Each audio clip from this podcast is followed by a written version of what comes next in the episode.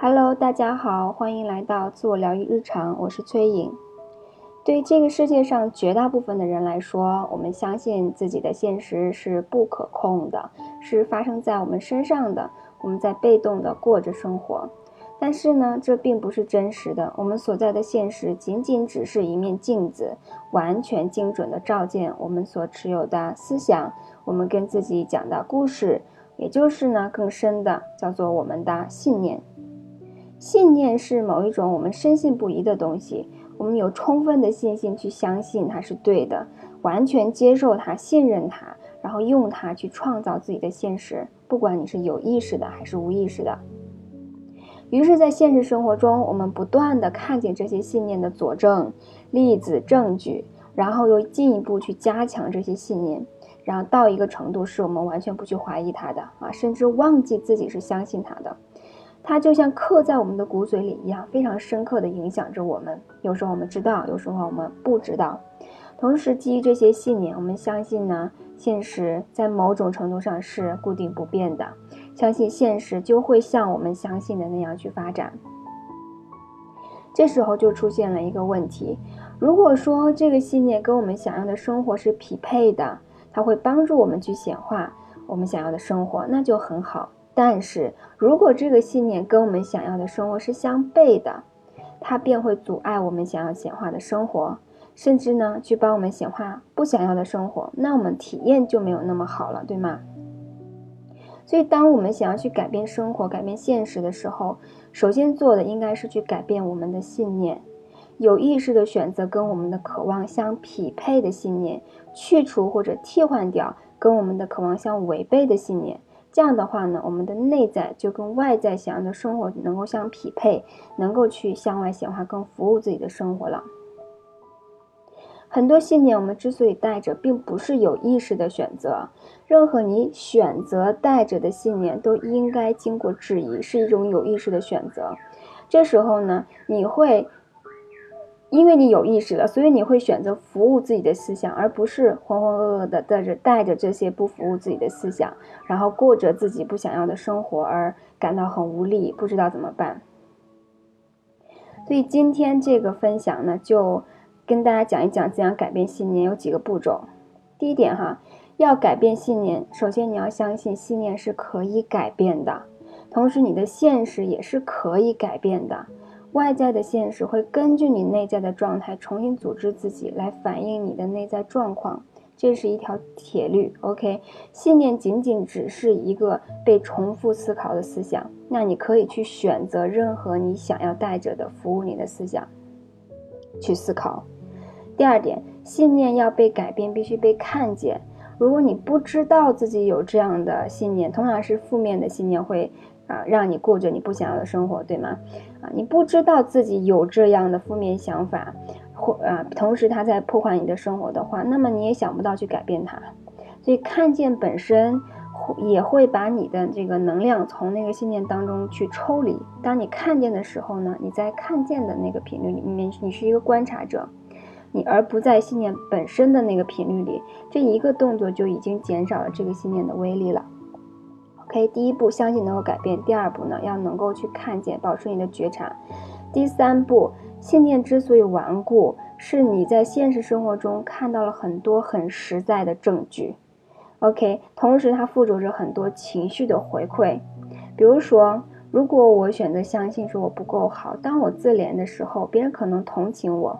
这会让我感到似乎别人是在乎我的，这就是一种情绪的回报。我带着这个负面的思想，虽然它给我引发了一些，呃，显化了一些不不想要的现实，但是它同时给我一种情绪的回报。那这个时候我没有看清楚的情况下，我可能因为这样一种情绪的回报而舍不得放下我的这个负面的思想。那我需要你做的是列一个列表，是这个信念带给你的好处和害处。非常有意识的去看一下这个对比，比较一下是益处多还是害处更多？是你宁可要享受那些害处，然后同时也享受这些益处，还是你想要说，我有其他的方式来获得我的这个情绪回报？然后呢，我决定放下我的这个信念。这必须是一个有意识的选择，你必须做一个有意识的决定。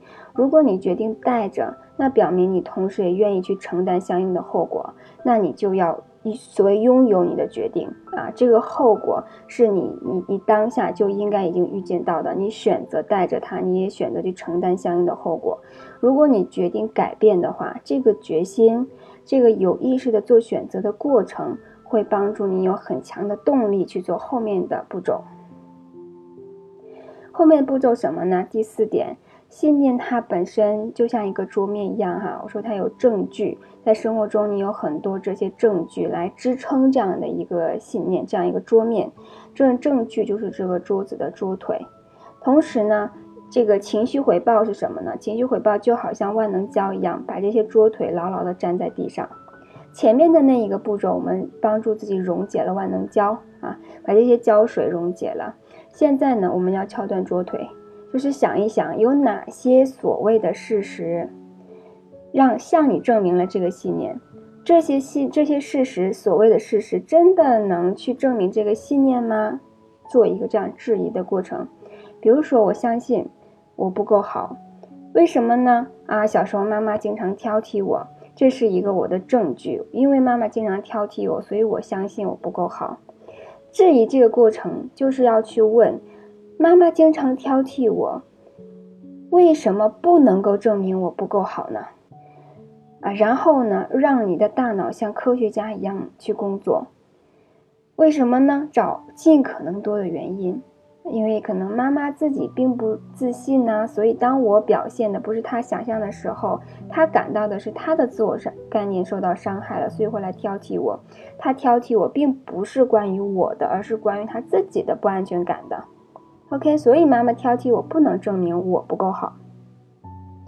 或者呢，妈妈的评价并不能定义我，即使她认为我不够好，并不能够真正代表我不够好，对吗？等等，尽可能多的去找到理由，为什么这个证据不足以支撑这个信念？这就是我们所谓打断这个桌子腿的过程。对每一个桌腿，每一个证据做这样的过程。现在这个桌面已经不能够再被支撑了，我们要选择一个自己更想要去相信的信念，也就是换一个新的桌面。我前面不想要相信的是我不够好，我可能想要去相信的是我足够好，我已经是足够的了。那这个新的桌面的话，我们要帮他找一些新的桌腿，找一些新的证据。那这一次呢，就再次开动你的超级大脑。在生活当中，尽可能多的去找到证据。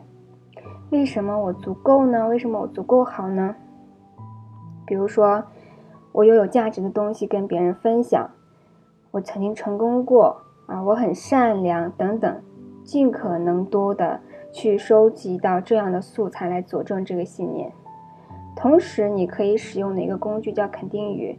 当你说我是足够好的，不断的重复这些话的时候呢，你会不断的去加强你大脑当中的神经回路，让他去相信这句话。如果说当你说这句话的时候，你说我是足够好的，我感觉我一点都不相信这句话的话，你可以选择一个中间过渡的肯定语，这个叫做一个合并空隙的过程。从我不够好到我足够好，中间有一个很大的跨度。那你觉得你没有办法一下子把这个跨度给横跨过去的话，你在中间找一些过渡的肯定语。这些所谓过渡的肯定语，是当你说的时候，你能够感到它是真实的，你能够感到它的真实性的。比如说，我暂时还不能够相信我是足够好的，但是我可以相信我有有价值的东西跟别人分享，这样的一个思想。就可以帮助我去靠近我最后想相信的那个思想，叫做我是足够好的。那么你就用这个肯定语不断的重复它，到一个程度是你觉得它完全跟你匹配的时候，你再往前跳一小步，缩小旧信念和新信念之间的空隙，将不知不觉当中呢，你就可以很自觉的说我是足够好的了。信念是深层的思想啊，我们想要去替换这些核心的深层的信念，而不是表面的思想。因为如果说去做这些表面思想的功课的话，就太多了。我们想要斩草除根，对吗？比如说啊，你有一个想法是我很讨厌跟陌生人讲话，你相信自己，你你相信说我很讨厌跟陌生人讲话，这就不是一个核心的信念，它是核心信念衍生出来的一种情绪反应。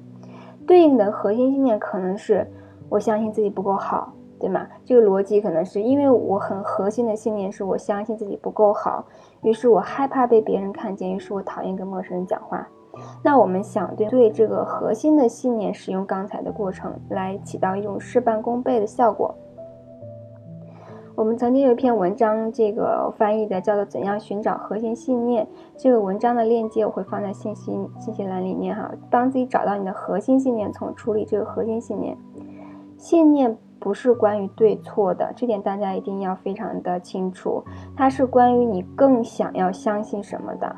你相信什么能跟自己的渴望对齐？你选择相信什么才是允许自己朝向渴望的方向扩展的？它不是关于对错的。